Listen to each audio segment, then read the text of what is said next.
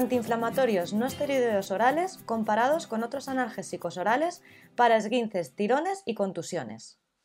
Las lesiones de tejidos blandos son frecuentes y una de las revisiones Cochrane acerca de su tratamiento se actualizó en agosto del 2020 para evaluar los efectos de distintos tipos de analgésicos.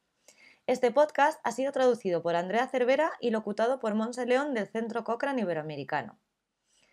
Entre las lesiones de tejidos blandos se incluyen esguinces, tirones musculares y contusiones, y a menudo son dolorosas, especialmente en los primeros días.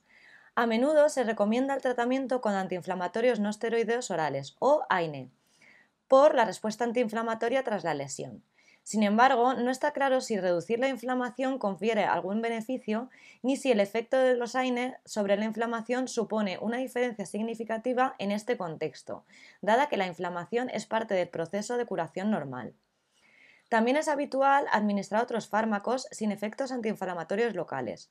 Para la lesión de tejidos blandos y la revisión investiga si existe alguna diferencia en el alivio del dolor, la hinchación, la vuelta a la actividad, la reincidencia de la lesión o los efectos adversos de los antiinflamatorios en comparación con otros analgésicos orales. Se hallaron 20 ensayos aleatorizados con algo más de 3.300 participantes, que en su mayoría fueron jóvenes con una ligera mayoría de hombres muy pocas personas tenían más de 65 años y solo tres estudios se centraron específicamente en niños. 11 de los estudios compararon los AINE con paracetamol, 6 lo compararon con opiáceos y 4 con una combinación de paracetamol y opiáceos. Los estudios informaron de desenlaces desde una hora hasta dos semanas después del tratamiento. Comenzando con el alivio del dolor, los estudios no hallaron diferencia entre los AINE y ninguno de los otros fármacos en ningún momento temporal. Esta evidencia fue de certeza alta para el paracetamol hasta tres días después y de certeza baja tras una semana. Para los opiáceos, la evidencia fue de certeza moderada tras la primera hora y de certeza baja después. Toda la evidencia fue de certeza muy baja para la combinación de paracetamol con opiáceos en todos los puntos temporales debido al bajo número de personas que participaban en estos ensayos.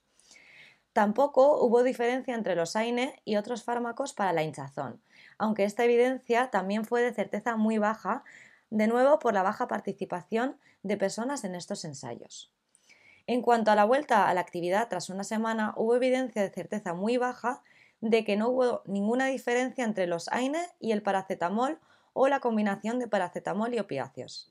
Pero evidencia de certeza baja en dos estudios de que tras una semana más personas volvían a su actividad normal con AINE que con opiáceos. Finalmente, hubo evidencia de certeza baja de que los AINE podrían aumentar los efectos adversos gastrointestinales en comparación con el paracetamol, pero evidencia de certeza moderada de que los AINE tienen menos efectos adversos neurológicos y gastrointestinales que los opiáceos. La evidencia de una reducción de estos efectos adversos para los AINES en comparación con la combinación de opiáceos y paracetamol fue de certeza muy baja, de nuevo por los pequeños tamaños muestrales en estos estudios. En resumen, la revisión no halló diferencias entre los AINE y otros analgésicos para el alivio del dolor o la hinchazón en esguinces, tirones y contusiones en personas jóvenes.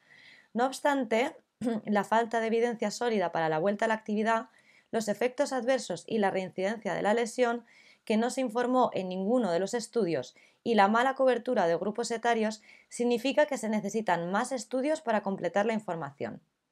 Si desea leer más sobre la evidencia disponible y ver futuras actualizaciones de la revisión, Puede consultar la revisión completa en bibliotecacochrane.com buscando AINE y lesión de tejidos blandos.